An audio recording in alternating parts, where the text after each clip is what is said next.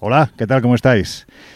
Estamos empezando la tercera temporada del Colegio Invisible en Onda Cero y claro, tenía que ser desde un lugar especial que no vamos a desvelar todavía. Laura Falcó, así que no hagamos spoiler. ¿Cómo estás? Pues bien, acalorada porque hace una humedad tremenda, pero la verdad es que encantada de estar aquí. O sea, ya estamos dando señales que estamos en un sitio donde hay mucha humedad, seguramente porque hay mucha vegetación, posiblemente porque esa vegetación a su vez está tapando mucha ruina.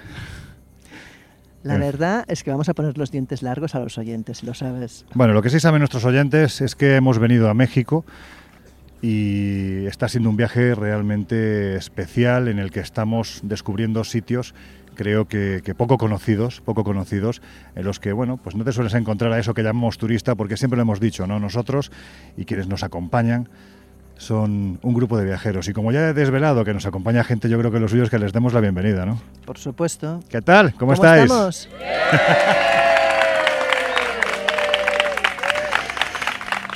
Es una pasada, ¿verdad?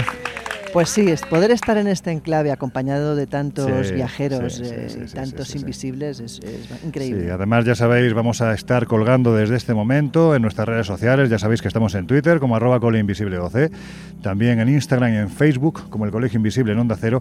Estamos colgando desde este mismo instante las imágenes que quienes nos están acompañando están grabando del lugar donde nos encontramos. Antes de ir a él, Laura, llevamos aproximadamente unos 10 días más o menos, no siendo generosos, 10 días por México. ¿Con qué anécdota, lugar, misterio te quedarías?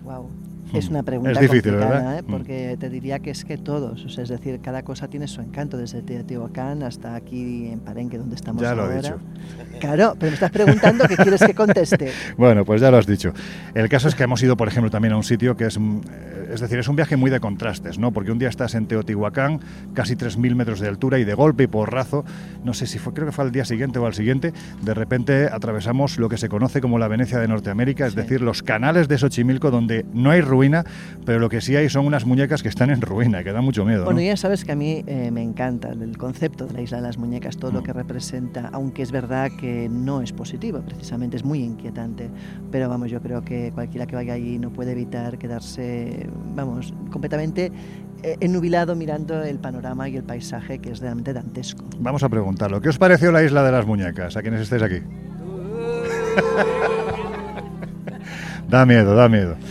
La verdad es que, mira, yo la, la primera vez que, que estuve en la isla fue hace cuatro o cinco años. Ahora hay muchas más muñecas. Hay que decir que además el, el dueño anterior ha fallecido. Decía ese dueño anterior que su tío, que era el fundador de la isla, se le aparecía. Habrá que preguntar si ahora Anastasio, el bueno de Anastasio, se aparece por yo ahí. solo sé que intenté hacer una imposición de manos a la famosa Agustinica, a la Sí, a la muñeca, primera primera muñeca. Mm. Y un poco más si me llevo encima todo el atril que, donde estaba la muñeca, porque un poco más me desmayo de la cantidad de energía que aquello tiene. Dicen que allí no te puedes llevar una muñeca. Yo Como no- te la lleves, la llevas clara. Yo no lo haría, desde luego. ¿Alguien se la ha llevado? ¿No? Uy, veo No. caras sospechosas por aquí.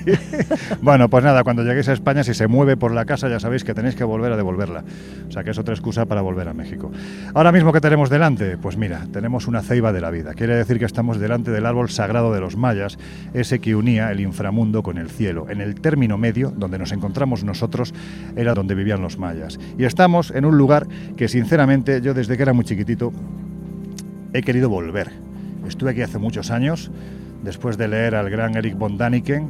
Dicen que entró en esto de la historia como un elefante en una cacharrería, pero lo que sí es cierto es que por lo menos abrió los ojos a lugares a los que seguramente mucha gente jamás hubiera ido, se hubiera interesado por la historia, por el lugar, de no ser porque este hombre Yo ubicó creo- aquí cosas raras. Claro, ¿no? yo creo aparte de todo que consiguió algo y es que mucha gente que igual era neófita en estos temas empezar a leer y empezar a interesarse por ellos y solo por eso vale la pena. Bueno, pues para poneros en antecedentes, antes de dar comienzo oficialmente a la tercera temporada del Colegio Invisible en Onda Cero, os diremos que justo delante de nosotros ahora mismo se encuentra uno de los templos más importantes de toda Latinoamérica. Es el templo de las inscripciones. Durante un tiempo estuvo cubierto de estuco, había más de 650 glifos que lo rodeaban. Y se decía por aquel entonces, estamos en el entorno del año 1948-1950, que el templo de las inscripciones o cualquier otro templo o pirámide en América jamás había servido con una función funeraria.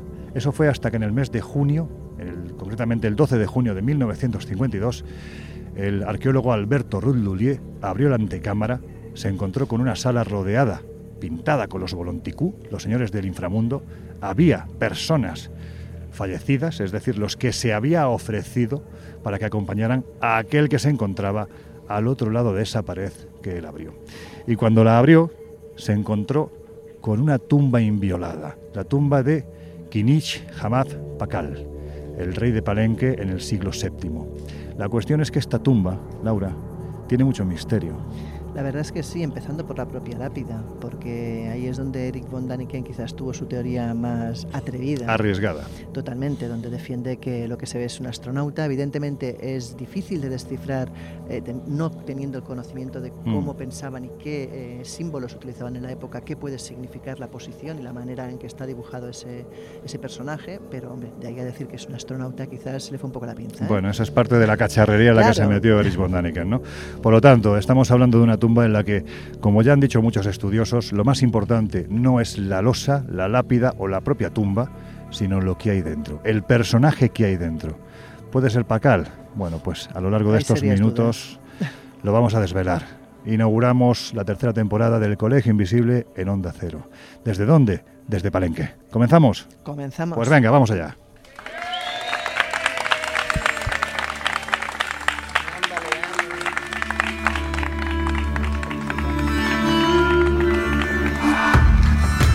Los años 60, astrofísicos como Joseph Allen Hynek, asesor de Steven Spielberg en encuentros en la tercera fase, o el francés Jacques Vallée, fundaron un colectivo secreto para investigar las anomalías que se producían en los cielos del planeta.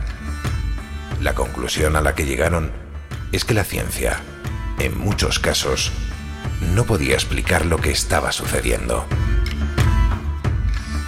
Aquel colectivo fue conocido como el Colegio Invisible.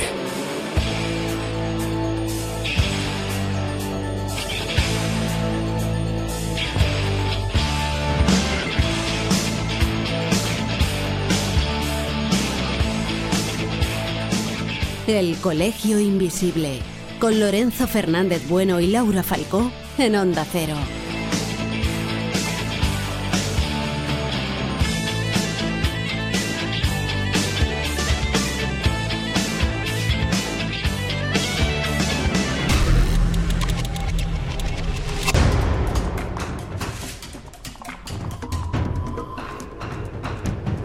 Abrimos las puertas de la tercera temporada del Colegio Invisible en Onda Cero, desde la tierra de la serpiente emplumada, el lugar donde los mitos cobran forma de animales extraordinarios y donde encontramos templos que ocultan tumbas descomunales como la del Señor de Pacal en la ciudadela maya de Palenque.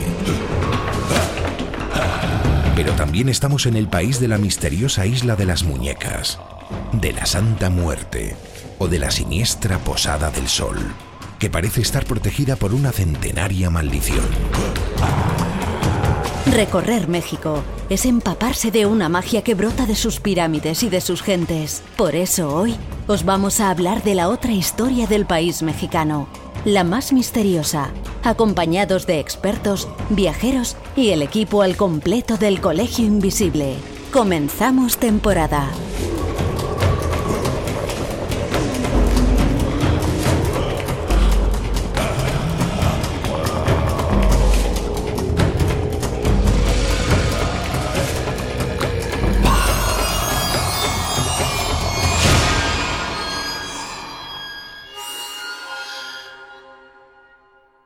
Invisible. El periodismo de misterio ya está aquí, en Onda Cero.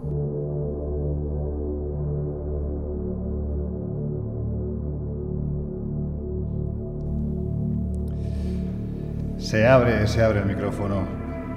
Se abre el micrófono para dar la bienvenida a esta tercera temporada ya en Onda Cero. Hemos estado hace unos minutitos hablando desde ese lugar icónico, ¿no? En muchas ocasiones para los que amamos, nos gusta, nos interesa todo lo que tiene que ver con los enigmas, Palenque. Y Laura, que habrá que hacer un programa de radio, ¿no? Bueno, más bien. Yo creo que toca.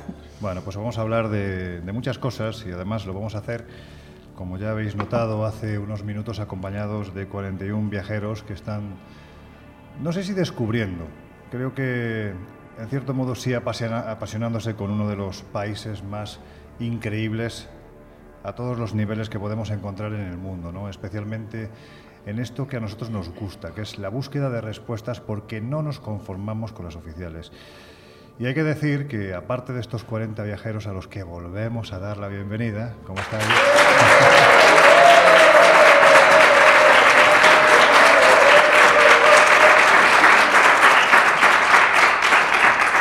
Laura, hay, muchas gracias. Sois, una familia encantadora, de verdad, ¿eh? sois una familia encantadora. Hay otro que no sé si es tan encantador, pero que también nos acompaña, Laura. ¿Quién es? Pues hablamos de Juan Freeman. Juan, ¿qué? ¿Nos dices algo? Sí, yo creo que se trajeron a medio Chiapas aquí para que aplauda, porque eso fue impresionante. Por si quienes estáis al otro lado de los micrófonos de Onda Cero no sabéis de quién estamos hablando, Juan Friedman es uno de los viajeros más experimentados que, que conocemos. Hace ya muchos años que nos pusimos cara, ¿verdad?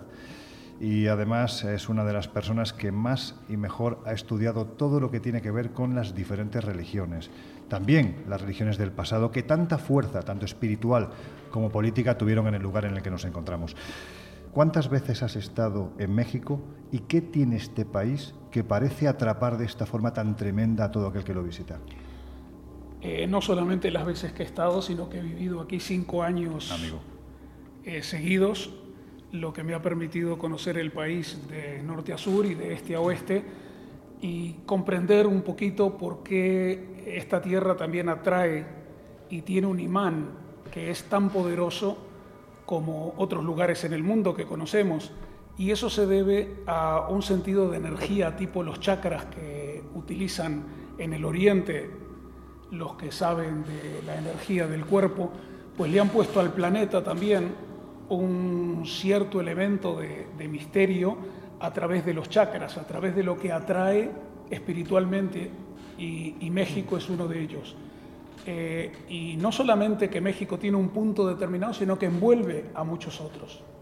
Oye, ¿qué tiene Ciudad de México para que mm, cuando nos acercamos a ella nos demos cuenta de que está un poquitín, esto es física, esto no es misterio, está un poquitín inclinada? Cuéntanos, porque la verdad es que cuando hablamos de anomalías, ya la propia construcción de la propia ciudad primigenia, la ciudad de, no sé si lo voy a pronunciar bien, pero en fin, lo voy a intentar, Tenochtitlán, ya es una anomalía en sí porque fue levantada sobre un cenagal. ¿Por qué hicieron esto?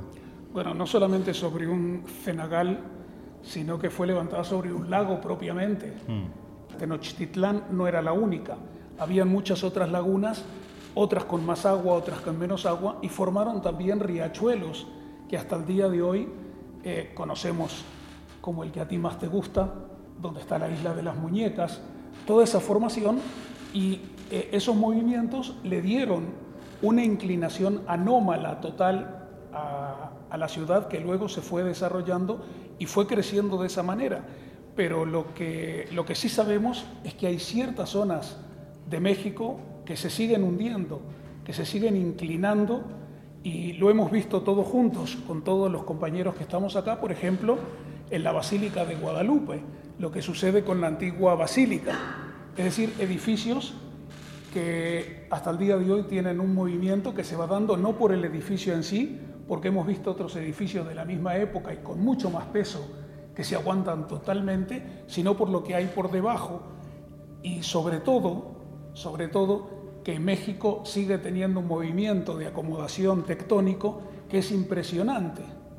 Hace mm, probablemente unos treinta y tantos años atrás fue uno de los terremotos más escandalosos que se recuerda de México, donde todo lo que se llama la zona rosa y otros barrios del centro de México se vinieron abajo totalmente. Mira, te lo voy a completar yo. Resulta que en la noche de los tiempos, los hermanos Ayar, los dioses, les dicen, tenéis que buscar un lugar determinado como el éxodo judío, es decir, busca tu tierra prometida y tiene que estar en el lugar donde encuentres encima de un nopal, un cactus, a un águila comiéndose a una serpiente. Sí, pero lo del éxodo judío lo has agregado tú, no se lo dijeron No, los no, dioses. digo que en este caso fue sí. un éxodo del pasado de los muchos que se reproducen en ese tiempo anterior en el que Sí, de- buscando la tierra prometida. en el que en el de que mi- desde mi punto de vista los dioses tienen una mala leche que ni te cuento porque realmente someten al ser humano a la peor de las calamidades es estar vagando y vagando y vagando para después de mucho tiempo encontrar ese águila sobre ese nopal comiéndose la serpiente encima de un cenagal esto fue ya la última broma de los dioses del pasado. Y sin embargo el hombre que tiene fe, me imagino que porque cuando tiene el estómago lleno ya cree la trascendencia y eso de no llegar al cielo debe de ser muy incómodo, pues hace caso a los dioses. Eso es lo que quería completar. Pero estamos hablando además de los lagos, los lagos que, sobre los que están ubicados ahora mismo pues lo que es la Ciudad de, México. Y una de las partes más interesantes que se pueden ver es precisamente porque se puede visitar y porque además la hemos visitado, es la conocida como la Venecia de Norteamérica, Xochimilco, Laura, porque allí en alguna ocasión, en la etapa anterior de- del Colegio Invisible, ya hablamos de ello, pero está bien que refresquemos qué fue lo que llevó a un señor, Julián Santana, a de repente llenar su isla de muñecas y hacer que hoy en día sea mucha gente la que acude allí para ver por qué, el porqué de aquello, entre otros nosotros mismos. Bueno, antes que nada decir que cuando llegas allí, cuando cruzas la pasarela que te lleva hasta la chinampa en cuestión, la ¿Qué verdad es es, que, bueno, son esa especie como de islotes eh, Flotantes, ¿no? Mm. flotantes que hay entre los diferentes riachuelos que van cruzando la zona, ¿no? Y la verdad es que se te erizan los pelos de todo el cuerpo porque la sensación es que estás entrando en un espacio de muerte, en un espacio de vacío, en un espacio de, de horror, en cierta manera, ¿no? Donde solamente puedes ver que muñecas colgando, muñecas cuyas cuencas están vacías, muñecas, muchas de ellas eh, denostadas por el paso del tiempo y que realmente generan una inquietud en el alma mm, increíble, ¿no? Y la historia no es otra que la de un hombre que decide retirarse del mundanal ruido, que decide irse a esa chinampa para tener una vida más plácida y encuentra todo lo contrario, porque un buen día en ese retiro él eh, ve una chica que, que cae de una de esas embarcaciones y que desgraciadamente está ahogándose y en esa tesitura de la, la ayudo a salir de allí, no la ayudo, me voy a ahogar yo si lo intento, la chica muere ahogada. A partir de ese momento él tiene la sensación que el espíritu de esa chica le persigue, que le acecha por las noches y que va a acabar con él. Y encuentra en la zona una serie de muñecas y piensa que qué mejor manera de librarse del espíritu de una chica, que era una niña de hecho, que colgar esas muñecas a modo pues de amuleto. Empieza a colgar esas muñecas y eso se va cada vez agrandando hasta llegar a convertir la isla, la isla en una auténtica, no sé, exposición de muñecas a cual más lúgubre, ¿no? Y, y, de hecho el final del hombre es eh, prácticamente el mismo que el de la chica, porque pasan los años, parece que la muerte le ha dado una especie de concesión temporal hasta que un buen día, cuando está pescando cerca justamente del punto exacto donde murió esa chica ahogada, la, eh, bueno, él se queda como enredado entre, el, entre las cuerdas, no se sabe bien si de la caña, si, los, si el lodazal que hay ahí o si incluso las propias plantas, Sí. y acaba ahogado igual que la chica en el mismo punto exacto. Ya es casualidad, ¿no? Claro, dicen que las muñecas, la chica se lo llevaron probablemente, la sirena, como él la llamaba, eh, se lo llevó con él.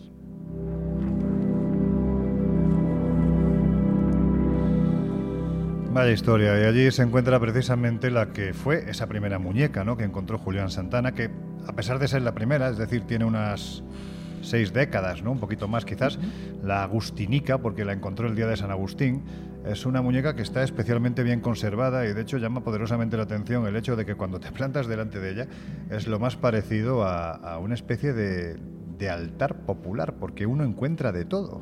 Realmente es un lugar de ofrendas, es un lugar mágico, un lugar de energía que además eh, se siente. O sea, yo creo que cualquiera, incluso aquellos que como tú decís ser un auténtico canto rodado, eh, notan una especie de, de, de, peso sobre la espalda, como si algo imperceptible estuviera cargando la atmósfera, ¿no?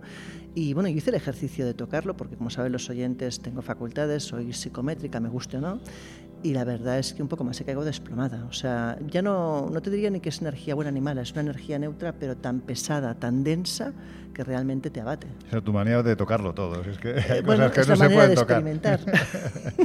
Dicen que además si le pides a la Agustinica te, te concede. Bueno, no voy a decir que doy fe de ello, pero bueno, casi. Puedo, puedo decir que casi.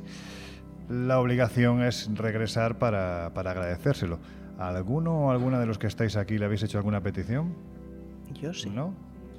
Sí, veo por ahí que alguien dice que sí. Si se concede, ya sabéis, tenéis que volver, ¿no? Pero no es mal sitio para volver. ¿Tú sí? Yo sí. Y bueno, te voy a preguntar No qué le se dijiste, puede decir. pero es obligación. Juan, esto de los muñecos, tú estuviste allí, eh, no sé si conocías el sitio, creo que no habías estado nunca. Es otro tipo de espiritualidad, ¿no? Porque la gente cree en estos lugares, cree en este caso en la Agustinica y creen en la posibilidad de que si tú le pides algo te lo conceda. Eh, yo también le pedí a la ¿Le Agustinica. pediste? ¿Y qué le Sí, pediste? no me acuerdo. Salud, hombre, hay que pedirle No, no, salud no, siempre. no me acuerdo, no me acuerdo. Eso es lo peor de todo. Ahora que lo, que lo dijiste, Memoria, le estaba pensando. pediste memoria. Sí, para, para ver qué es, el- qué es lo que le tengo que traer para cuando vuelva la próxima vez. No obstante, México cree en todo. México tiene una santidad impresionante y tiene a todos los santos desarrollados y donde no son unos, son otros. Por lo tanto, basta con que en México aparezca una cosa determinada que puede justificar el pedir, el creer, el esperar, para que ahí esté el mexicano a la espera. De hecho, de las apariciones marianas, de las apariciones marianas que han habido en los últimos, podríamos decir, eh, 122 años, desde el 1900, eh, que fueron aproximadamente unas 100.000 apariciones, la mayor parte de ellas son de México y sus alrededores.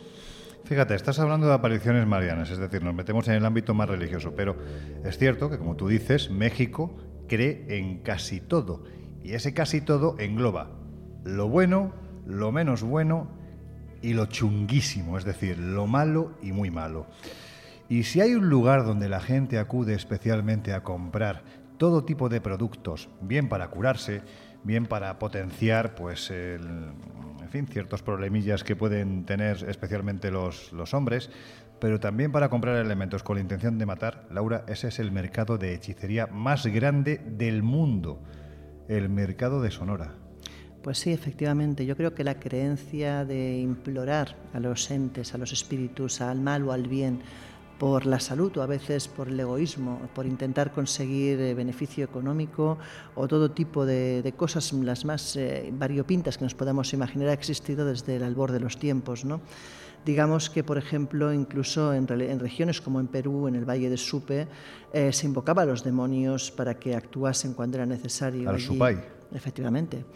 Allí los chamanes eh, que trabajaban el sendero de la mano izquierda, la magia negra, aseguran que es eh, extraño que quien maneja este tipo de energías consiga superar los 45. Y es que, en el fondo, cuando juegas con fuego te quemas. Y bueno, eh, las guerras entre hechiceros son constantes, de hecho no hace falta blandir una arma física, sino que son mucho más sutiles, pero mucho más dañinas. y La creencia ¿no? a veces es más poderosa, el miedo a, a que pueda pasar. Completamente. Se encuentra, para ser exactos, en la colonia Merced Balbuena, en la delegación eh, eh, Betus- Venustiano Carranza. Exacto, Venustiano Carranza, gracias, porque ya sabes que yo y los nombres siempre tenemos una especie sí, de pugna ahí peligrosísima. Y la gente llega ahí de todo el mundo. eh, hablamos de hechiceros, de chamanes, quizás también de gente que busca pues echar mal de ojo o curarlo en, algunas ocasiones. Bueno, eh, encontramos todo tipo de rituales y todo tipo de, de tendencias y pensemos que, por ejemplo, allí hay figuras tan curiosas como la huesuda, la Santa Muerte o incluso, por ejemplo, pues esas reminiscencias que tenemos a ritos como, por ejemplo, podía ser el Huichilopoti. Más o menos. Venga, Juan, dilo tú, que a ti te sale mejor. Huichilo. Huichilopotló. Bueno, casi. Huichilopotli. Madre mía. Casi, casi. Ya sé que a ti te apasionan estos A mí nombres, sí. pero a mí me Hombre, parecen lo un que pasa- jeroglífico. También te digo que aquí se ha traído Juan una Mira, lista no, de lo nombres. Tenía, lo y- tenía que y, apuntado, lo jolines, tenía que apuntado el ¿eh? huicho, el huicho lo tenía aquí apuntado, pero no lo miré, me agarraste muy de sorpresa. Ya, ya, ya, ya, no, ahí hay unos nombres quizás un poquito más complicados, pero en fin, que a este lugar nos podemos encontrar pues mm, prácticamente desde yerberos, sanadores, chamanes, hechiceros. Es un sitio tremendamente ecléctico, pasear por sus calles estrechísimas es tener cuidado principalmente porque, bueno, pues no es un lugar recomendable, no es un lugar muy no es turístico. un lugar para el- ir solo, ni para ir a ciertas horas, ni para ir con, con poca cabeza. Pensemos que allí se juega principalmente con el bien, pero se juega también especialmente con el mal. Yo tuve la oportunidad hace años de entrevistar a uno de los chamanes más reconocidos de este lugar, Ángel Custodio, y él nos decía claramente que sí, que sí, que efectivamente allí iban cada dos por tres personajes muy oscuros de- del país. Cuando hablo de oscuridad me refiero a esa oscuridad que realmente es muy blanca que realmente es muy blanca, ¿no? Y que iban a pedirle pues por la muerte de uno es que, de otro. Claro, te iba, a, te iba, a, decir, pensemos que cuando uno está desesperado, ya no, ya, no, ya, no, digo que quieras matar a alguien, pero cuando uno está desesperado porque le ocurre algo, recurre a lo que sea. Y lo que sea no siempre es bueno. Bueno, en este caso, más que que les ocurra algo, estoy hablando, estaba hablando de narcotraficantes. No, hablando o sea, de, de, provocar la muerte de, de alguien. De no sí, perder, de no perder el, el, el, poder en este caso, ¿no? Y cuando le pregunté, Ángel, ¿y usted? Eh, le han hecho muchas peticiones. Sí, sí, claro. ¿Y usted en alguna ocasión ¿Ha llevado a efecto esas peticiones? Esto mismo fue lo que ocurrió. Se hizo el silencio.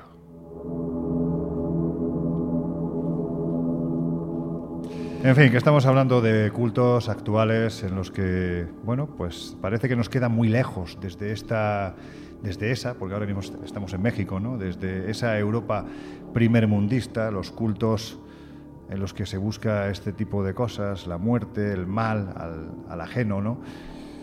Pero hay que decir que hay cultos que están cogiendo cada vez más seguidores, ¿no? Entre ellos, pues una de las figuras que te encuentras en el mercado de Sonora, que además prácticamente a lo largo de, de todo el país, en determinados mercados te puedes llegar a encontrar, que es la de la Santa Muerte, que además siempre, curiosamente, va acompañada de otro personaje, que es Jesús de Malverde. Sí, efectivamente.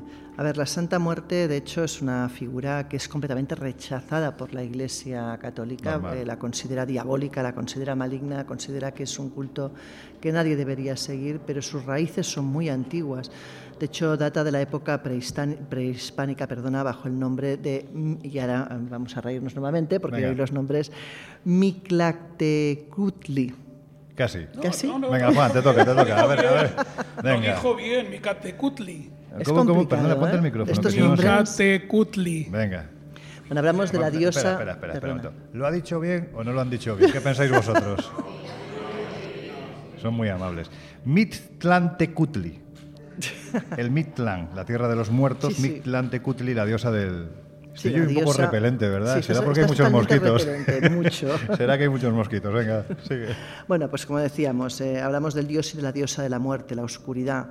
Es decir, hablamos eh, de esa tradición que además, bueno, puede tener su parte lógica, ¿no? Ellos piensan que por qué hay que temer a la muerte. La muerte es algo natural, es algo con lo que convivimos, algo a lo que estamos destinados desde que nacemos. Y de hecho ellos no creen en ese temor a la muerte, sino al revés. Ellos eh, veneran la muerte y, y la celebran en cierta manera. Perdona que te interrumpa, porque precisamente hoy una de las personas que nos está llevando por México nos decía, eh, bueno, pues nos contaba historias que realmente son sorprendentes a ojos de, de alguien que vive en Europa y que la muerte es algo a lo que le tienes mucho miedo, la veneras, pero te da mucho miedo, ¿no? Y es, por ejemplo, cuando llega el Día de Muertos, lo que hacen con, con los, con los familiares es que se van a comer con ellos, No, sacan los cuerpos. Es que te iba a decir, en algunos casos incluso las sacan de, de- sus fuerte. tumbas y los invitan a la mesa, ¿no? O sea, ellos tienen la cultura de que hay que, que venerar a los muertos, de que hay que compartir y seguir rememorándolos. Además, es como ese miedo al revés, a que, a que se olvide a sus muertos. Y ellos eh, cada 2 de noviembre acuden a los cementerios y, bueno, celebran incluso con Una música, fiesta. incluso bailando Claro. eh, ese día, porque para ellos es un día para celebrar, no es un día para temer. Con mariachis, en fin, Sí, sí, toda la familia. había interrumpido, perdón, era No, por no, hacer no, no, este no. Bueno, lo comentabas tú, la tradición de Jesús Juárez Mazo, conocido como Malverde, ¿no? Este hombre nace a finales del siglo XIX en Sinaloa. Era un bandido, el más puro estilo Robin Hood, robar a los ricos para dar a los pobres. Y en 1909 fue atrapado y ajusticiado en la horca. Desde entonces su leyenda no ha dejado de crecer y de hecho pues los narcos y gente no precisamente de buena vida le veneran como realmente un ídolo, como realmente un mito a alguien a quien, a quien pedir favores en muchos casos y a quien rezar en cierta manera. O sea, bueno, realmente ellos consideran que junto a otros grandes capos, como puede ser el capo Guzmán, por ejemplo, son personajes que conviven en las, en las capillas y de los cuales hay tallas a los cuales se hacen ofrendas, como por ejemplo también a la Huesuda, que es otro de esos personajes a los cuales pues rinden homenajes. Es muy curioso, es muy curioso porque eh, no se puede disociar prácticamente ¿no? lo que es la figura de la Santa Muerte de Jesús de Malverde y es verdaderamente particular si quienes nos estáis escuchando al otro lado de los micrófonos de Onda Cero no hacéis a la idea de cómo es esto, es como si de repente a la imagen propia de una virgen que podemos tener en la cabeza, ¿no? Pues con su mantito azul, su corona, su corona pues como, como madre de, de Dios que es, de repente le quitamos la cara y le ponemos una calavera. Es que es una imagen aterradora. Y al lado el otro que aparece vestido con su bigotillo, con su soga al cuello, con su pistola dentro del bolsillo. Y estos son capillas que se veneran, ahora mismo se supone que hay, se estima, mejor dicho, que hay aproximadamente 3 millones de personas que siguen este culto. Completamente. Es que es una pasada. Bueno, es que es un país eh, de contrastes y de mezcla cultural, ¿no? Yo creo que comprobar que en una iglesia pueden convivir eh, pues la religión eh, cristiana, católica, con, con, rituales prácticamente prehistóricos llevados de los mayas a los aztecas y pueden convivir a la vez con estos rituales casi de magia negra, de veneración a este tipo de personajes, pues realmente a la, a la conciencia, a, los ojos de los occidentales, realmente nos supone un gran impacto. Mira, si te parece vamos a hacer otra recomendación porque yo creo que ha sido de los lugares más sorprendentes de todos los que hemos podido visitar en estos días. La iglesia, bueno, vamos a llamarlo así, ¿no? La iglesia, templo de San Juan Chamula. ¿Qué sitio, por favor? ¿Qué es un lugar, lo que decíamos es que es la demostración práctica de esa mezcla de culturas. Descríbelo, vamos, para que se enteren quienes no lo han visto, cómo es el lugar. ¿Qué te encuentras nada más a atravesar la puerta? No te hablo ya ni siquiera Tú entras aparentemente lo que crees es una iglesia al uso, ¿no? Pero ya te sorprende el pisar de repente, pues, paja en el suelo. Eh, mm, bueno, digamos que como si entraras en el campo más que en una iglesia y de repente vas viendo como pequeñas velas dispersas por todo el suelo hasta llegar a lo que sería el altar. Eh, y a los lados eh, ves esa especie de, bueno, no sé cómo ya definirlo, casi de, santos, que algunos sí que reconoceríamos, pero otros no creo ni que sean conocidos por nuestro propio santoral, ¿no? Y ves a la gente en el suelo sentada, eh, a veces inclinada, mezclando pues esos juegos de velas de colores que además asocian al norte, al sur, al este y al oeste con eh, pócimas, por llamarlo de alguna manera, que a veces pues, simplemente cogen productos que pueden ser de uso común para representar esos colores, porque nuevamente es la magia de los colores, ¿no? Y pueden mezclar pues, eh, un tarro donde tienen Coca-Cola porque necesitan ese color oscuro, al lado de una Fanta porque tiene el color naranja, pero al lado puede haber un ungüento. Y todo eso tiene pues, un significado dentro de sus rituales, de sus peticiones y de la religión en la que ellos creen y practican y viven.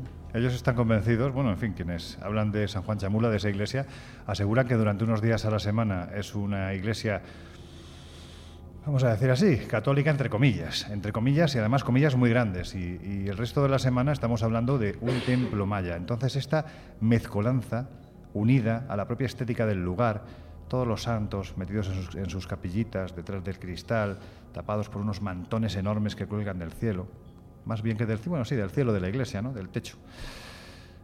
Unido además a esa enorme cantidad de velas que crea un ambiente absolutamente sobrecogedor, ¿no? Para quienes no estamos acostumbrados a, cosas como estas, la verdad es que te ponen los pelos de punta. Hubo incluso quien dijo, uno de los viajeros, creo que fue nuestro querido doctor eh, Andrés, creo que dijo que estaba en una de las capillas el que parecía ser San Freddy Mercury, porque la verdad es que le veías con el bigote. O sea, es que te encuentras todo lo que te puedas imaginar. Y todo tremendamente venerado y en un entorno de recogimiento y espiritualidad como yo creo que pocas veces hemos respirado. Bueno, yo de hecho hubo una conversación con, con, los viajeros hablando al respecto y, hubo algo que salió que, que es verdad. Dice, es que te da la sensación que nosotros hemos perdido ese sentido de la religión que no quiere decir ese tipo de rituales, pero sí como ellos viven y sienten la religión, esa sensación realmente de, creer lo que estás haciendo, de convivencia, de ayudarse la comunidad, eso se ha perdido actualmente, al menos en Occidente. Ellos ponen el césped en el piso porque el césped es un, eh, elemento de, de sacar el fruto de la tierra es caminar sobre, sobre lo fructífero, para fructificarse cuando caminen, no sobre, no sobre la losa propiamente. Y luego ponen eh, todas esas botellas, probablemente tenga algo que ver con conjuros, Laura, pero sobre todo lo ponen por si alguno de los santos quieren venir a, utilizar algo de lo que ellos traen, inclusive el mezcal o, o el tequila o la Coca-Cola o lo que sea, sin hacer propaganda a nadie, pero lo ponen todo delante. Y lo más interesante que vimos detrás de las velas que están en las mesas a la derecha y a la izquierda, todos los santos están en el piso. No están colgados en sus altares y los altares están vacíos. Y eso es porque mientras que los santos no le den a la gente lo que la gente pide, están castigados. No, puede estar no pueden estar en lo alto, tienen que estar al mismo nivel que la gente. pero también para que ellos se, se complazcan, se les suele cambiar la ropa casi cada mes. Se les cambia su ropa a cada uno de los santos para que se sientan más alegres y en mejores condiciones. Bueno, pues aquí nos podemos decir eso que decimos habitualmente de que estamos colgando las fotografías en nuestras redes sociales. Ya sabéis que estamos en Twitter, arroba coleinvisibleoc, también en Instagram en Facebook como el Colegio Invisible en Onda Cero, porque en el interior de San Juan Chamula, de la iglesia, está totalmente prohibido sacar fotografías. De hecho, si buscáis en Internet, creo que no vais a encontrar. Y si encontráis, no es San Juan Chamula. Con esta idea, os dejamos unos minutos con nuestros compañeros de los servicios informativos de Onda Cero. Estáis en el Colegio Invisible. Empezamos temporada, enseguida volvemos. It's a long way to the finish line. Got a hard road ahead. Anybody gonna stand in my way is gonna wish they were dead. Cause I won't take knocks in the rain. Any luck's gonna keep me from this door. En unos minutos volvemos a abrir las puertas del colegio invisible en Onda Cero. I'm gonna light like fire. I'm coming down like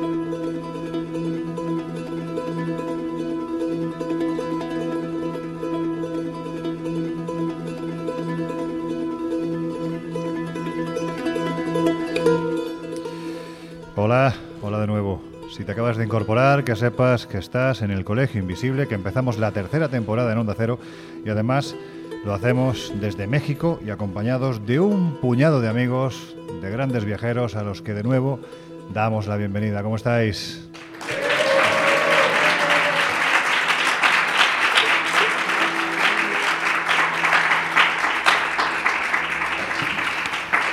Y yo creo que en este momento no deberíamos de hacer esperar mucho más a, dos queridos compañeros del Colegio Invisible, que aquí tenemos una hora más o menos adecuada para hacer estas cosas, pero allí en España ahora mismo, bueno, no voy a decir la hora que es porque nos van a matar. Jesús Ortega, José Guijarro, ¿estáis por ahí? Manifestaros. Estamos, estamos. Aquí estamos Seguimos como, vivos. como buenamente podemos. Bueno, pues nada, oye, que es un placer establecer esta conexión con vosotros. Eh, sé que os estamos quitando sueño, pero eso por una buena causa, porque ya sabéis que estamos empezando la tercera temporada. Pero en fin, la primera pregunta es para Jesús. Jesús, ¿qué tal ha ido el verano? Pues mira, yo lo estaba pensando con esto de que hablamos de tercera temporada. En realidad yo vivo en una temporada eterna del colegio invisible, ¿no? No salgo de primera o segunda, estoy, estoy en ella, pero ha ido muy bien. Eh, bueno, ¿qué, ¿qué, decir, ¿no? Los invisibles y las invisibles y el apoyo que siempre brindan a, a lo que hacemos es, es tremendo y ha sido una experiencia, como siempre, muy, muy divertida. Y además has estado acompañado de, de, Miguel, que parece que solo te quiere ver a ti. Bueno, en fin, no voy a quejarme que la semana que viene estará con nosotros. luego, luego, se matan, pero, sí, pero se quieren.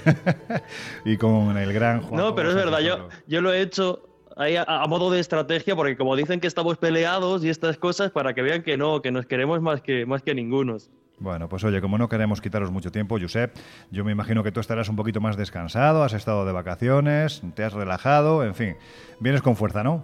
Bueno, llámale vacaciones. Eh, hemos, hemos, hecho muchas cosas. Pero sí, sí, estoy con las pilas absolutamente cargadas y con muchas ganas de dar uh, batalla en esta nueva temporada del Colegio Invisible. Pues oye, ya que te tenemos a ti ahí y hemos, eh, bueno, pues vamos a intentar que no perdáis mucho sueño esta noche. Pero mira, hemos estado en, en Teotihuacán, hemos estado recorriendo esta ciudad de los dioses, ¿no? que parece que cuando llegan los aztecas eso llevaba ya pues unos cuantos siglos abandonada, no se sabe exactamente qué cultura es la que estuvo en este lugar, se habló de Teotihuacán, pues eso, ¿no? por la traducción ciudad de dioses, por, por el tamaño que tenía. Pero en este lugar hace unos años se inició un proyecto que se titulaba Tlaloc, camina bajo tierra, que además bueno, pues descubrió muchos elementos poco convencionales, como por ejemplo el mercurio. ¿Qué es lo que se estaba haciendo allí, Josep, y por qué?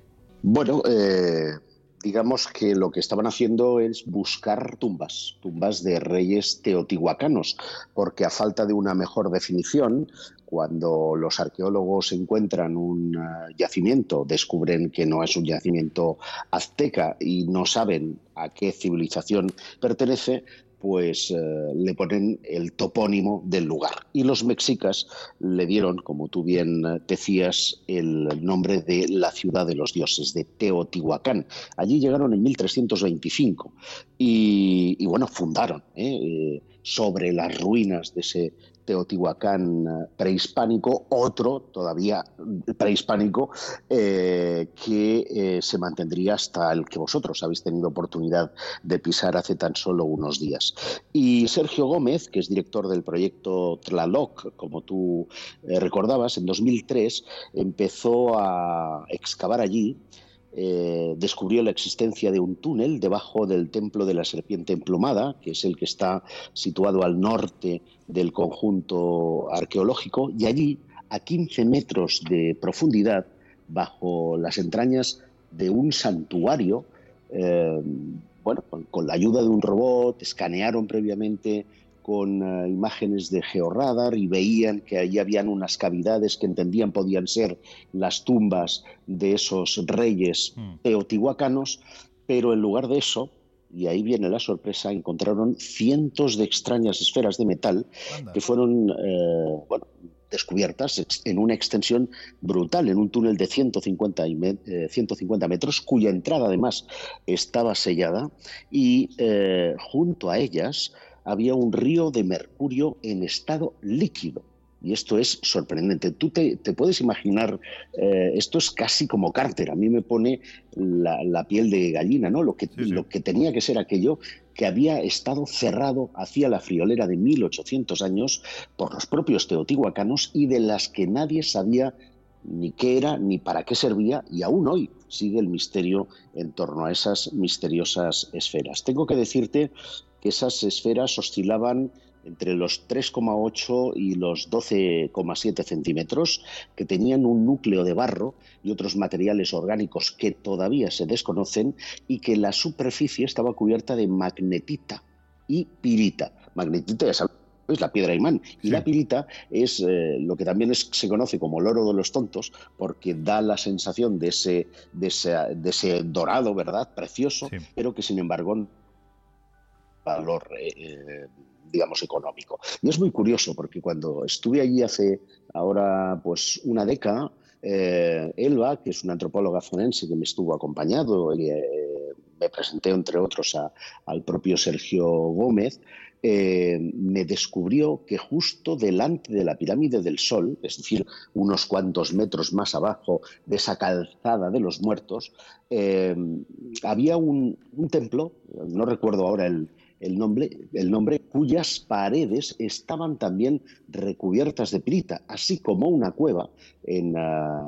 En la propia pirámide de Teotihuacán, que no se puede visitar por el público y que, sin embargo, eh, también estaba cubierta y sostenían que posiblemente aquello era para que el sol refulgiera, es decir, tenía algún tipo de sentido ritual. Y esa es la conclusión a la que llegan seguramente tanto Gómez como el que después, en 2016, mm. llevaría a cabo más eh, prospecciones, otros investigadores del Instituto Nacional de Antropología e Historia, el INAC, que podrían haber sido utilizadas todas esas eh, todos esos materiales que hay que decir estaban junto a conchas, junto a ofrendas, junto a, al, ajuar que es habitual de un enterramiento sin momias y en este caso que podían haber sido pues eh, un objeto ritual para adquirir la investidura divina a esos reyes que presuponen pudieron ser incinerados. Josep, ¿qué supondría? Es decir, estamos hablando de que aquí tenemos esas esferas de metal extrañas, ese bueno, río de mercurio, vamos a decirlo así, que parece que siempre está muy vinculado a los enterramientos, porque también en la tumba de Xi'an, de Qin Shi Huang, el, el emperador chino, que está también ahí si abren la tumba o no la abren, porque saben que si la abren tienen que desplazar, creo que son como 12 pueblos y tres factorías del tamaño tan descomunal que tiene, para que se hagan una idea los oyentes, pues la de los soldados de terracota, ¿no? Que protegen la tumba. Pero qué implicaciones históricas, tú que eres una persona que sigues mucho este tipo de, historias, ¿qué implicaciones podrían tener que de repente en este lugar, concretamente debajo del templo de Cachalcoal, donde ya se han descubierto o se sabe que hay tres cámaras, dos pequeñas y una central más grande, ¿Qué implicación podría tener a nivel histórico que de repente se descubriese que ahí hay un personaje perteneciente a la civilización teotihuacana? Bueno, pues fíjate, sería muy relevante porque de repente despejaría un montón de incógnitas. Nadie sabe quién hizo Teotihuacán, nadie sabe eh, si, seguían los mismos pasos que después eh, harían los mexicas. Es decir, eh, de, repente sería como obtener una especie de piedra roseta que nos daría mucha información acerca del poblamiento de eh, México y en concreto de una parte del imperio azteca. Bueno, y vamos a ver, Jesús, avanzamos en el tiempo y nos encontramos con otra cultura quizás más conocida, pero no por ello menos enigmática, la maya. ¿Quiénes eran y de dónde venían?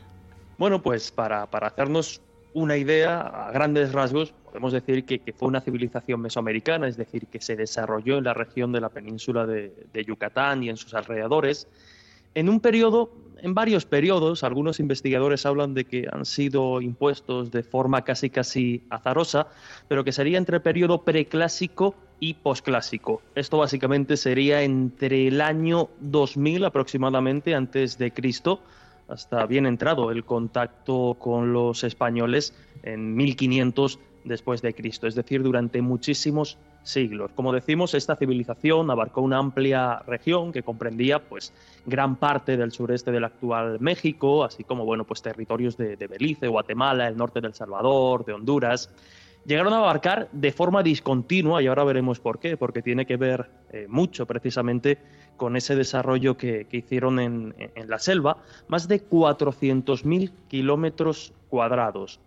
Hay que decir que se estructuraban o estaban organizados en ciudades-estado, que bien estaban formadas por palacios, por templos, que en su momento habitaba la nobleza, los sacerdotes y sus servidores. El resto de la población, de alguna forma, se diseminaba en, bueno, pues en, pequeñas, en pequeños núcleos en esos alrededores que, ya hemos comentado.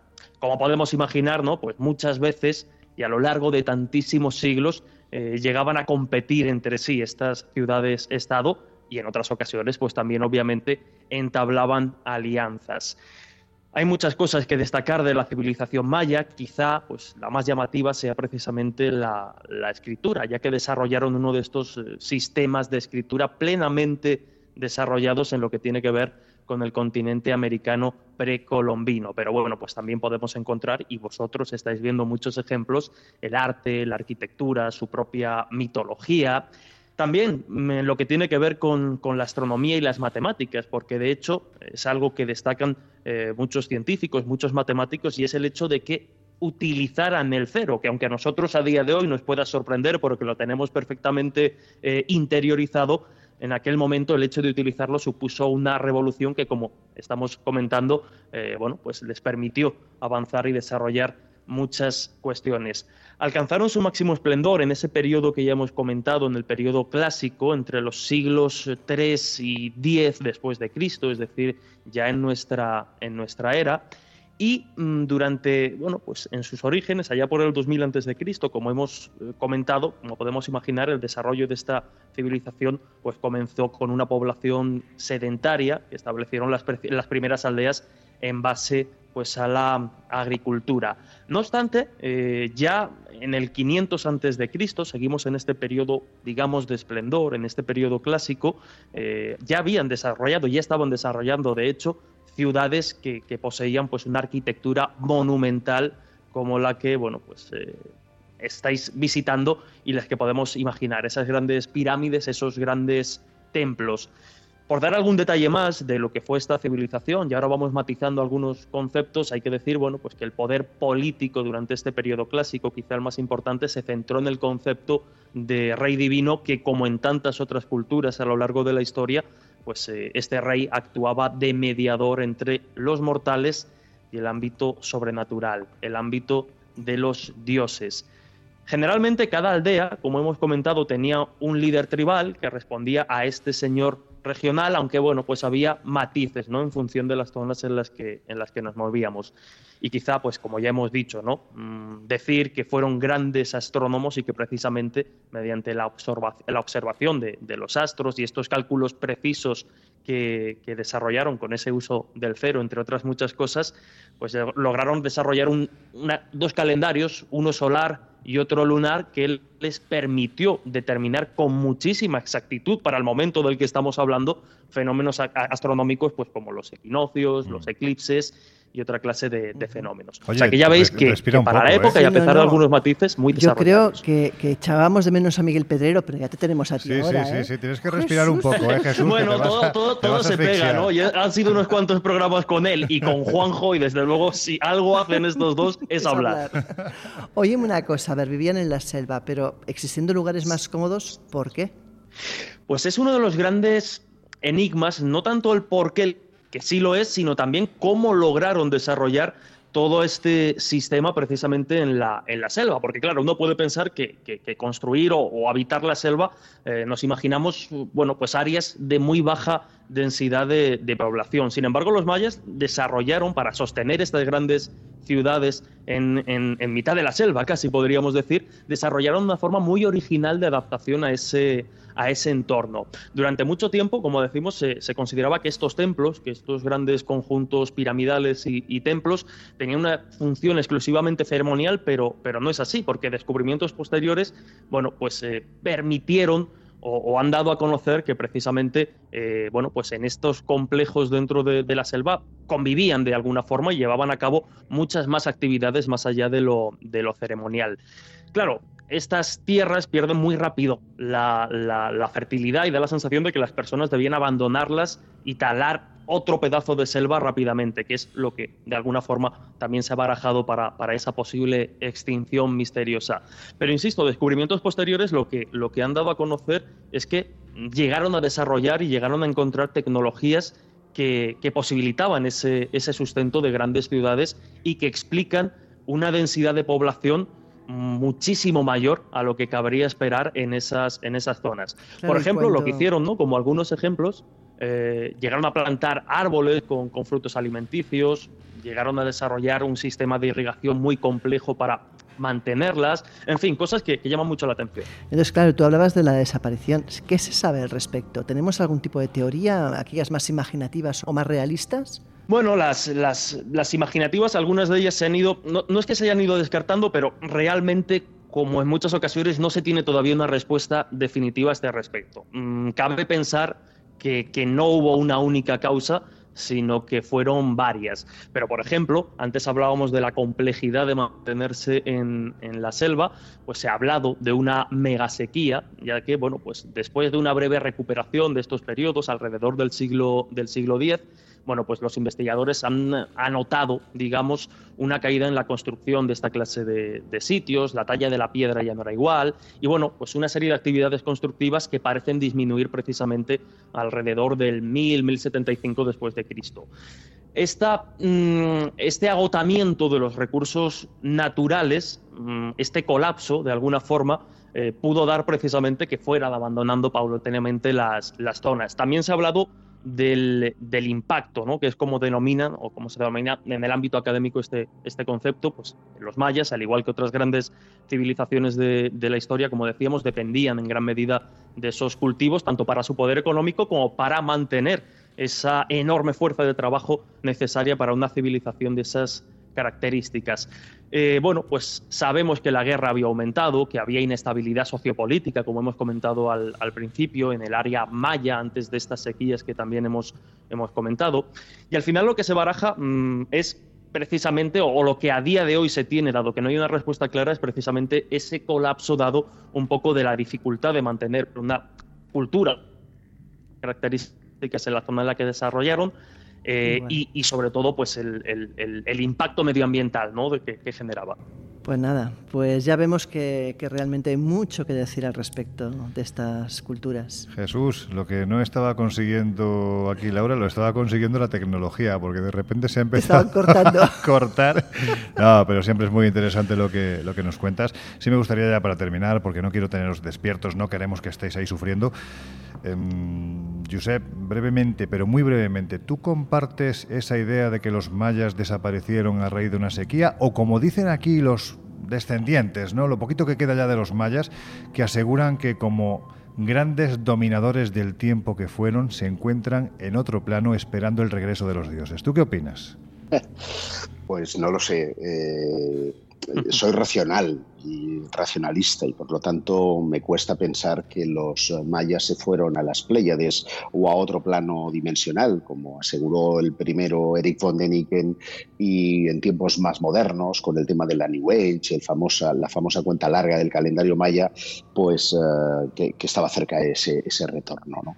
Eh, yo pienso que seguramente hubo una causa natural, no lo sé, pero desde luego una causa hubo para que las uh, selva, que otra, en otra hora les dio cobijo, les dio alimento, de repente eh, se volviera un entorno hostil, que ya lo es de por sí, porque la selva es hostil para la vida, pero desde luego ellos habían hecho pozos, habían hecho cultivos, habían llevado a cabo ciudades, estado maravillosas, eh, además con un dominio de la eh, arquitectura, de la astronomía y de un montón de, ciencias muy prácticas que les permitieron sobrevivir hasta prácticamente 800 años antes de que llegaran los eh, españoles. ¿no? Después todo es misterio, todo es una desaparición súbita, repentina y no de un lugar a otro, porque uno podría pensar, se mudan, pero se van a otro lugar. No, no, es que se pierde el rastro. Solamente hay algunos eh, descendientes de los eh, mayas que afortunadamente conservan parte del idioma, pero lamentablemente no eh, nada de su mitología, ni de sus ideas, ni de ese legado cultural que podría darnos alguna pista de qué fue lo que pasó. Por lo tanto, oye, puestos a soñar, ¿por qué no? Igual están en otro plano y algún día u otro regresarán con esos dioses. Uniendo además a esto que estás comentando, el hecho de que hay muchas ciudades maya, por ejemplo, Cobá sería una de las más grandes, donde, bueno, basta decir que no se ha encontrado ni un solo enterramiento. Es decir, bueno, pues es, curioso. Juan, ¿estabas haciendo con la mano así? Eh, no, estaba apoyando a Josep ah. y estaba diciendo que no solamente en esos campos, sino también en la medicina, que les bastaba mirar la Vía Láctea para saber qué era lo que venía por delante. Eh, por lo tanto, aunque Josep sea muy racional, cosa que me está sorprendiendo enormemente, y que lo diga él, eh, evidentemente que aquí pasa algo eh, totalmente anómalo. No es desaparición, no es desaparición, Josep. Aparte que el, eh, tú dijiste que, que, la selva es hostil para el que no la domina. Para el que domina la selva, la selva deja de ser hostil totalmente, igual que el desierto. Para el que no domina el desierto, el desierto es lo peor que puede haber. Para el que lo domina, es un paraíso. a ver, e, es, inevitable, Juan, hacer presentismos, ¿no? Cuando hablamos de cosas de las que hemos perdido eh, ese legado cultural que nos hubieran dado los datos. y fíjate, es una civilización que nos ha legado un montón de escritura, nos ha dejado un montón de registro escrito, como pasa en Egipto. Y precisamente tanto Egipto como el eh, mundo maya tienen algo en común y son sus misterios. Yo no sé si esos misterios son porque ellos quisieron dejarlos tal cual, si porque efectivamente había una parte del conocimiento que estaba relegado a los sacerdotes y por consiguiente no era del dominio de los demás y por eso no nos ha llegado la información, pero desde luego que en esos lugares se respira un áurea eh, especial, un magnetismo sensacional, eh, hasta el más tarugo es capaz de sentir cosas, eso va por mí. porque además han sido orientados bueno, eso va por ti y por tantos otros como tú, que les cuesta en este caso sentir. Yo estoy seguro de que Laura habrá estado flipando y entrando, mm, vamos, casi entrando en muchos de los lugares que habéis estado visitando. Estaba sobrepasada por la humedad y el calor, no tenía tiempo de sentir nada más. Bueno, sí, pero bueno, no, te pierdes nada. ¿eh? En Barcelona hemos tenido un veranito de los chulos. Aquí tenemos el Caribe ya barceloneso mediterráneo. Pero bueno, al margen de, esa historia, es cierto lo que dije Juan. Eh, no tenemos respuesta y, cualquier atisbo de racionalización, pues al final no dejas de hacer el ridículo porque no tenemos la información paso a paso que nos permite interpretar qué fue lo que sucedió. Lamentablemente, y esa es lo que sustenta el misterio y lo que sostiene pues también las teorías imaginativas. ¿Que fueron abducidos y llevados a las Pléyades? Pues, pues no lo sé. Eh, eso es lo que dicen sus mitos y entonces el mundo eh, también hubieron gigantes, esos eh, de los que nos hablan eh, los mayas, los, los, gigantes del maíz, aquellos que dominaron la tierra después de un inmenso diluvio. Ah, qué casualidad. Es que resulta que esas leyendas también están aquí en Occidente, a un lado y al otro del Atlántico. Tal vez a lo mejor debemos de pensar que igualmente hubieron unos instructores venidos de alguna parte y no precisamente de este planeta que fueron quienes sembraron todas esas mitologías. Josep, termino nuestro tema con que no necesitaban ser abducidos. Bueno, compañeros, que lo dicho, tenéis que dormir, descansar, que además la semana que viene empezamos con Tralla, el primer programa fuera de, de México va a ser un programa, yo creo que bastante polémico, me da la sensación. No vamos a desvelar nada, ni vamos a hacer spoiler, pero va a ser polémico. Vamos a tener, por supuesto, a Miguel Pedrero, con lo cual ya mm, polemizar está, está garantizado, pero también vamos a tener a dos médicos. Bueno, en fin, va a ser un tema en el que yo sé que Jesús no se va a andar con chiquitas. En este caso va a ser especialmente claro, pero eso será, será, la semana que viene, chicos. Que descanséis, que ha sido un placer empezar temporada de nuevo con vosotros en vuestra compañía. Os echamos de menos aquí en México y, y, nos vemos en breve. Y en breve nos vemos y oye, que de nuestra parte este cálido aplauso para vosotros. Muchas gracias. Gracias compañeros, un abrazo.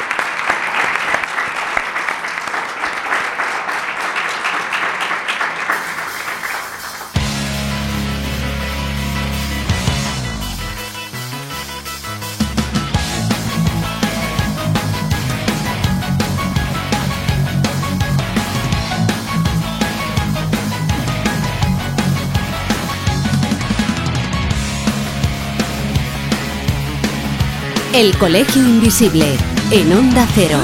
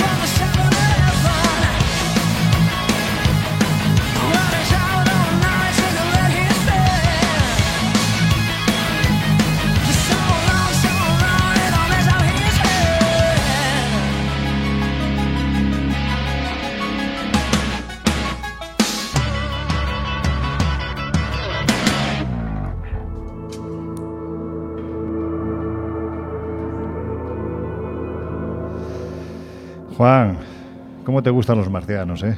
No, no, no, pero tú sabes cómo se llamaba el dios de los viajeros. ¿Cómo? Ah, no lo sabes. Dime, Ni siquiera pronunciar, entonces lo sabes. Venga, se llamaba dime. Yacatecutli. Yacatecutli, eso has estado ahí desde que hemos empezado Sí, el programa. Leyendo, leyendo. ¿Cómo Yaca, Yaca? Bueno, pues ya está. Oye, vamos a recorrer, o hemos estado recorriendo, y vamos a seguir recorriendo, ¿no? Algunas de las ciudades-estado más importantes de tanto de Campeche, Yucatán, Quintana Roo. En fin, estamos hablando de ciudades maya que todavía hoy se pueden contemplar no en esa majestuosidad de hace cientos de años, pero nos podemos hacer una idea. Quizás de todas ellas, yo creo, estamos de acuerdo los tres y seguramente todos los que estáis aquí, que una de las más espectaculares, por no decir la más, es Palenque, por cómo se encuentra y por lo que se encontró en sus templos, en uno de sus templos concretamente. Juan, ¿quién fue Pacal? Pacal fue un rey que probablemente eh, haya hecho una labor social importantísima y fue muy querido, fue muy querido por su gente, no necesariamente tan querido como para que le hayan hecho una tumba especialmente para él. Estamos hablando de un rey, lo ubicamos más o menos en el siglo VII, importante, como todos los regentes de las ciudades-estado le gustaba la guerra. Mm, Se produce el descubrimiento en el año 1952. Tenemos a un señor arqueólogo que se llama Alberto Ruth que demuestra que donde la arqueología americana decía que no podía haber tumbas porque ni templos ni pirámides se habían levantado para ello, resulta que hay una tumba. Y una No tumba de es un una tumba. Importante. Entonces, y ¿qué no es es? la tumba de Pacal. Eh, si yo tuviera que, que, decirlo gráficamente, Sí, dilo. diría que es igual que la tumba de los bueyes en Egipto. Probablemente porque, eh, por- probablemente porque los oyentes eh, igual tengan más familiaridad con el Serapium, eh, igual tengan más familiaridad con, con lo que es Karnak, entonces lo puedan ubicar con mucha más facilidad. Unos monstruos de granito, y geológicamente sabemos que el granito tiene un grado 9, que para cortarlo es dificilísimo y para hacer los ángulos interiores son dificilísimos. Es decir, que no se hace una tumba de granito negro. La piedra de aquí tiene un peso que no es lógico para nada y tiene una tapa que solo Eso la es. tapa Sí. pesa muchísimo más de lo que puede ser imaginable para poder trasladarse y colocarse en el lugar donde está colocado. Es decir, que también tenemos un problema de colocación Es decir, y que de se, traslado. se ubica, digamos que eso ya estaba ahí y encima se construye el templo, porque era imposible de meter ni el sarcófago ni la tapa por las galerías por las que el arqueólogo llegó hasta la, antecámara primero y después en la cámara funeraria. Es decir, eso ya estaba ahí. Depende, depende si ellos no tenían una máquina que podían levantar un sarcófago que pesara 18 toneladas más una tapa que pesara 4 toneladas. Y si además tenían una tener máquina que la pudieran una levantar galería. y además tener una Claro. galería. Si no, construyeron el templo encima. Esto que estás diciendo es, es una herejía, ¿no? Dios me claro, libre, Es una herejía, Dios es una me herejía. libre. Es una herejía porque realmente, claro, la arqueología nunca te lo va a admitir. Pero, a ver, a lo que iba, porque es que es que tienes la facilidad de destrozarme el guion. Es una, es una cosa, con él no, no, ya te digo que no puedo. Pero, en fin, el cariño, a pesar de todo, después de muchos años aquí continúa. Mm, Lo que quería Si el decir- guion no lo respeta ni tú. Déjame que continúe, Juan. El programa lo llevo yo. Déjame que continúe. Vamos a ver. Lo que te quería decir es que si en este lugar hay una tumba, podemos pensar que puede haber más pendientes de descubrir. Tú puedes pensar que pueden haber más y que están pendientes de descubrir. Yo puedo pensar que hay otras cámaras, como en la pirámide de Keops, por Sí, ejemplo, bien. que hay diferentes eh, cámaras y que nada que ver porque ninguna de ellas era una tumba. Vale, y ahora dime tú, desde el punto de vista de la gente en los años 70, a raíz de... Bueno, espérate, ¿sabes lo que vamos a hacer? Vamos a escuchar a Eric von Däniken.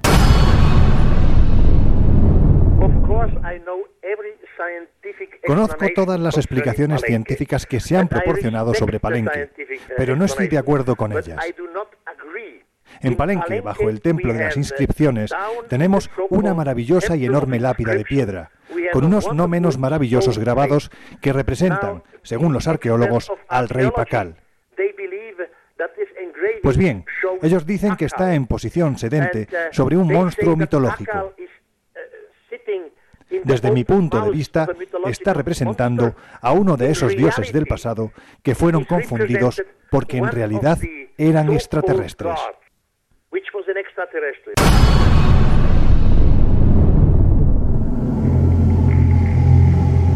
Daniken estaba convencido de que esa losa lo que representaba, si es que había sido reutilizada, como tú dices, es decir, que eso ya estaba ahí, llegaron los mayas, como en tantos sitios, en el Serapeu lo hemos visto, de repente cubrieron la tapa pues, con otro tipo de ornamentación propia de los mayas. Pero eso era otra cosa.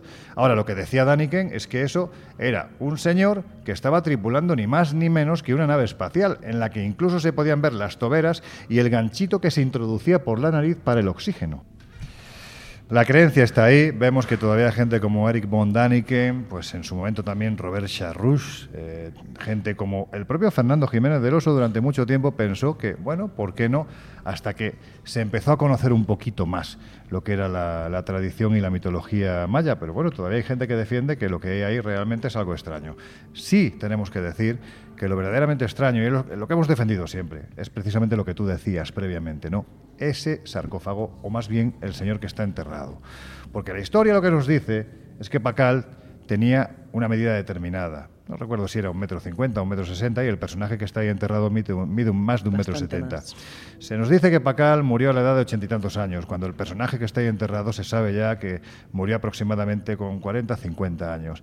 Se sabe que Pacal, como regente que era, debía obligatoriamente de tener una deformación craneana propia de quienes pertenecían a las castas superiores de la cultura maya. Sin embargo, el personaje que está ahí enterrado no tiene deformación craneana, del mismo modo que tampoco tiene afilada la dentición ni incrustaciones dentarias de jade.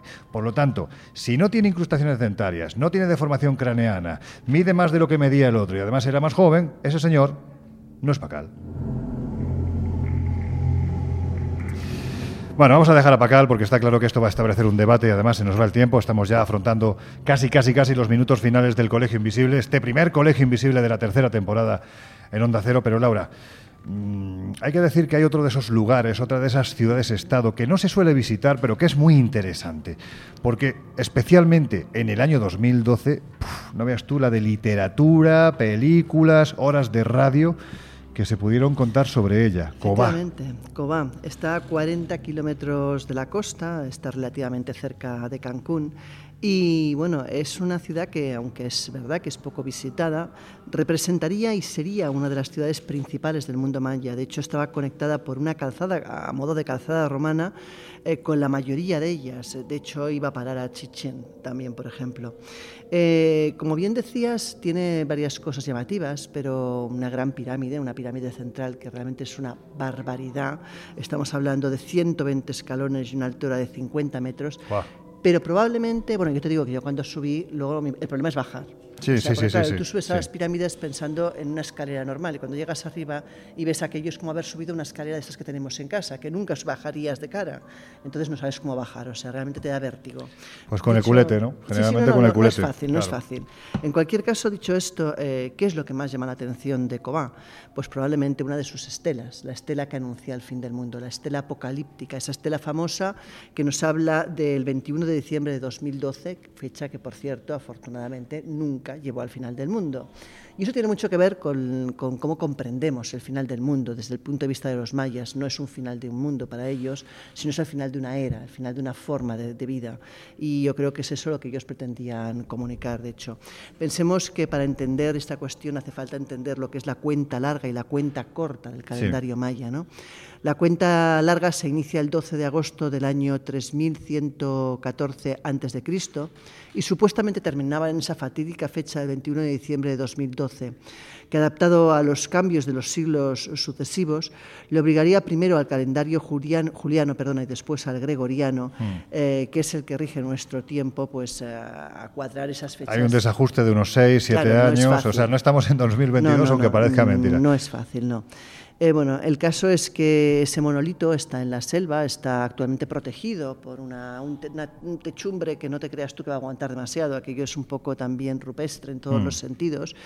Es una, es una losa que está partida, de la cual faltan algunos pedazos, pero bueno, según los chamanes locales, lo que dicen es que la profecía realmente va dirigida hacia los mayas, no hacia nosotros. O sea, esta generación actual es la última que ha mantenido viva esas costumbres. Quizás lo que la profecía advierte es que esas costumbres mayas, esa forma de entender la vida, con esas últimas generaciones que todavía guardaban en el recuerdo lo que significaba y la manera que tenían de entender el mundo, pues está desapareciendo. Y es quizás a ese final que se refiere en esa estela y no al final de los tiempos. Es decir, que ya no siguen los ritos, los jóvenes, ¿no? Las jóvenes generaciones ya no siguen los ritos, ya no visten como vestían los antiguos mayas. En cierto modo, eso es lo que está condenando a la desaparición. rituales, su modo de vida, han abandonado muchísimas de las tradiciones que para ellos eran la raíz y la forma de ser, de, la forma de existir, de hecho, que, les, bueno, que les definía. De hecho, fíjate, el otro día, eh, cuando estuvimos en San Juan Chamula, la sensación que nos dio a todos los que nos acercamos allí, porque no es un sitio en el que habitualmente pilla fuera de todos los circuitos turísticos la gente que viene a Yucatán, o se queda en la Riviera, o se queda en Cancún, playita, pulserita, copita, y bueno, como mucho Tulum y Chichen Itza, ¿no? Pero esto pilla muy a desmano, pilla muy lejos, y yo creo que lo hemos podido comprobar estos días, ¿verdad? Muchas horas de, de autobús desde San Cristóbal de las Casas. San Juan Chamula, la sensación que nos ha dado, siendo una de las comunidades más auténticas nativas ¿no? que puede haber en, lo que es en la selva de Chiapas, es que no le queda mucho. ¿No da la sensación de que esa forma de vida, que ojo, también tienen derecho a mejorar, tienen, porque la verdad es que los pobrecitos son, son precisamente eso, son, son más bien pobres, ¿no? Pero la sensación que da es que una vez que ha entrado no sé, el contraste, de repente de ver cómo te venden una gallina para meterla dentro del templo, a saber qué van a hacer con ella, al lado venderte un, un USB. Es curioso, ¿verdad? Eh, bueno, es lo que tiene esta sociedad y tampoco creo que se pueda asociar la riqueza o la pobreza con las creencias. Mm. O sea, yo creo que si desaparece al final esta forma de entender la vida será más que nada porque mm. quizás el mundo tecnológico, el mundo moderno, está invadiendo su mundo y lo está quizás denostando. No, no es tanto un tema de, ricos o pobres, porque hay gente muy pobre o muy rica que pueden creer igual de ciegamente que cualquiera de ellos. Yo creo que es más un tema de contacto con la tecnología y con la modernidad mal entendida.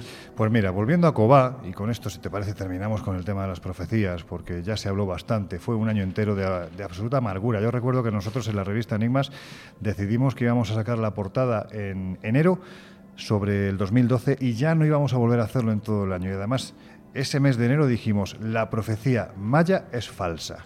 Claro, no vendimos nada, ¿no? Porque lo que se buscaba era precisamente todo lo contrario.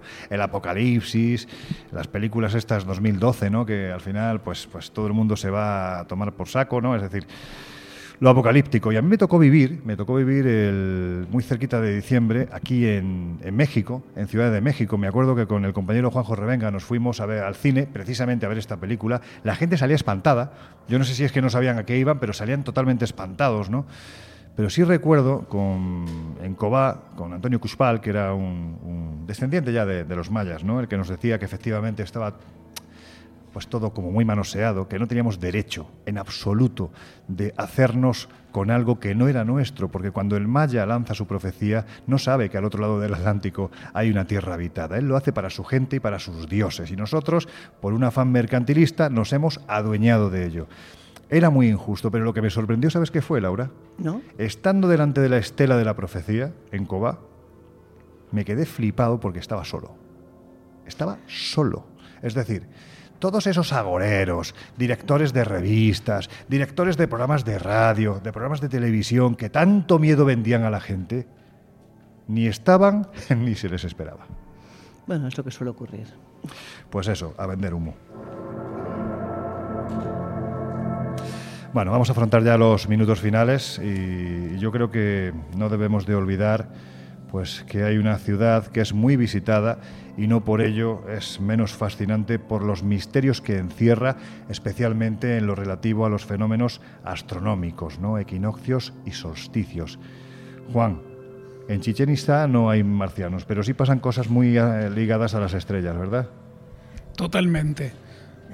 Es más, los edificios están construidos en función de las estrellas, están construidos en función las representaciones zodiacales. Es algo espectacular el reflejo que hay en la construcción de Chichen Itza, que eh, a mí me parece que, realmente fue hecho por alguien que entendía de, de, astronomía pues un kilo y medio y probablemente que sabían cosas que nosotros hasta el día de hoy ni siquiera hemos logrado descubrir. De hecho, no solo por cambiarte el, rollo, pero sí por necesidad. Yo te dejo, ¿eh? Lo del 2012 de Cobá es un cambio de ciclo. Claro. Exactamente igual que lo mantienen todas las religiones que han surgido a lo largo, que han surgido a lo largo de, toda la historia y de todos los tiempos. Son cambios de ciclo. Y de una manera dicha de una forma o dicha de otra. Lo que pasa es que, como bien dijiste, fue utilizado de mala manera. Pero Chichen Itza es eh, un reflejo del cielo en la tierra para que el, sacerdote, el que tiene derecho a, entrar dentro de las salas no permitidas para cualquiera, se pueda cargar con la energía que representa esa imagen del cielo aquí en la tierra y tenga un poder que la gente pues reconozca en él. Es una, una ciudad no fantasma, es una ciudad real. Cuando entras ahí, sientes una transformación, y no es por preparar a nuestro público presente, pero sientes una transformación que inclusive a pesar de la humedad o de la lluvia, te llega. Es un lugar único, vais a disfrutarlo, porque lo decías en futuro, porque es el lugar que visitaremos precisamente mañana. mañana.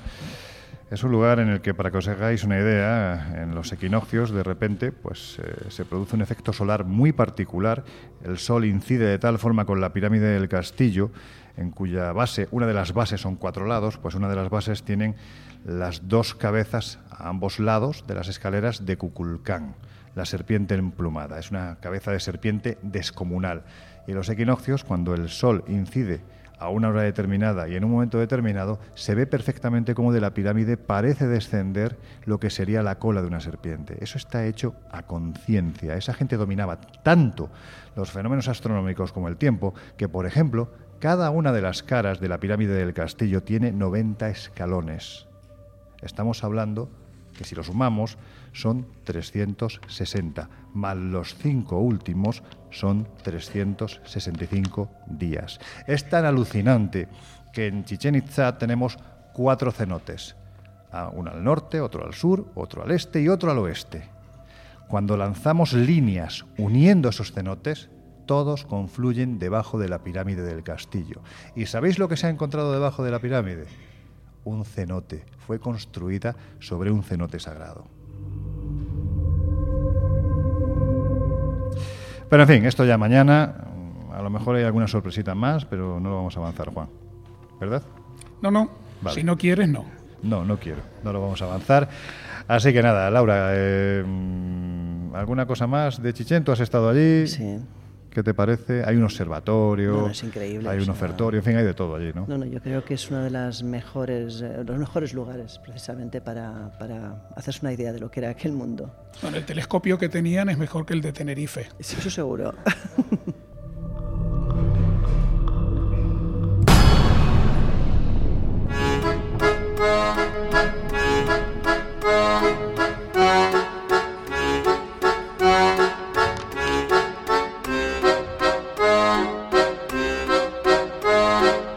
Historias así solo ocurren en el Colegio Invisible.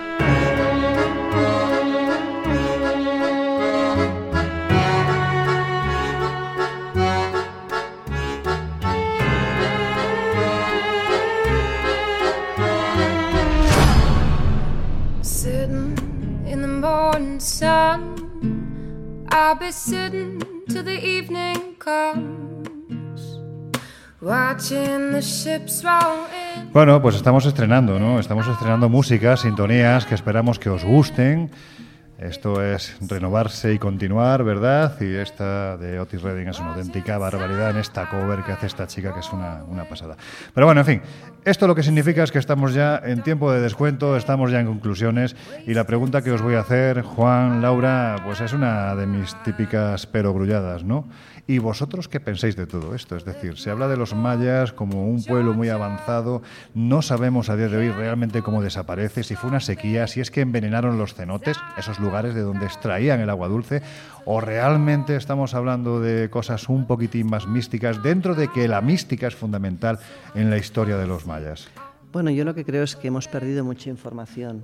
Como ocurre con muchas de estas civilizaciones primitivas, hay gaps históricos que no somos capaces de rellenar y que probablemente explicarían, si los conociésemos, si los supiésemos en integridad, nos explicarían pues, muchas cosas de las que ahora no podemos dar una respuesta. Entonces es muy difícil opinar sobre algo en lo que te falta información. Claro. Juan.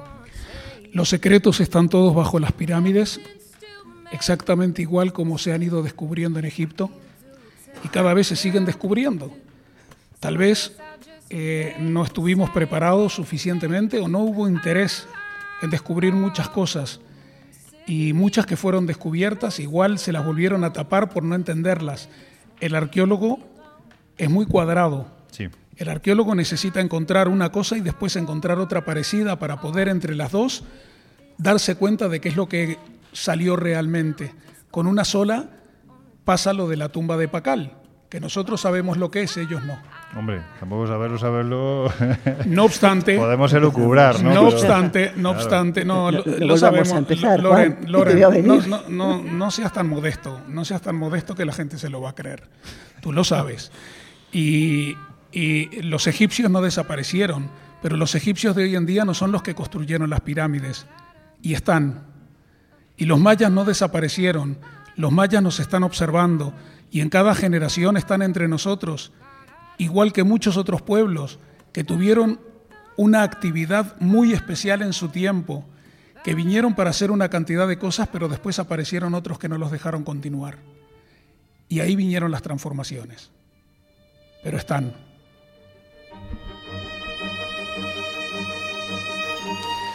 Esto es como todo, ¿no? Ocurría en el antiguo Egipto, en la antigua Babilonia, en la antigua Roma y en la actualidad. Mientras alguien se acuerde de ti, no desapareces, ¿no? Efectivamente. el culto, así, yo pensaba, digo, uy, pues el culto a la muerte, el culto a la muerte. Bueno, pues venga, con esto ya terminamos.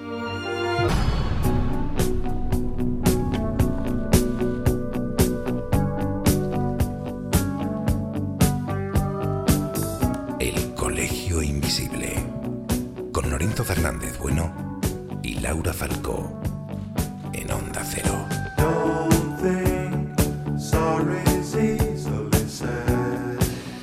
Y con un buen puñado de amigos a los que damos las gracias por estos días maravillosos que nos estáis haciendo pasar. La verdad es que estamos viajando de una forma diferente, viendo lugares diferentes y sintiendo emociones diferentes, ¿verdad? Pues sí, yo creo que además cuando viajas a un enclave como es México es muy difícil no sentir. Eh, son lugares que invitan a eso, a percibir, a sentir, a ver un mundo desde una óptica completamente distinta a la nuestra. Que os damos las gracias por estar con nosotros. Gracias.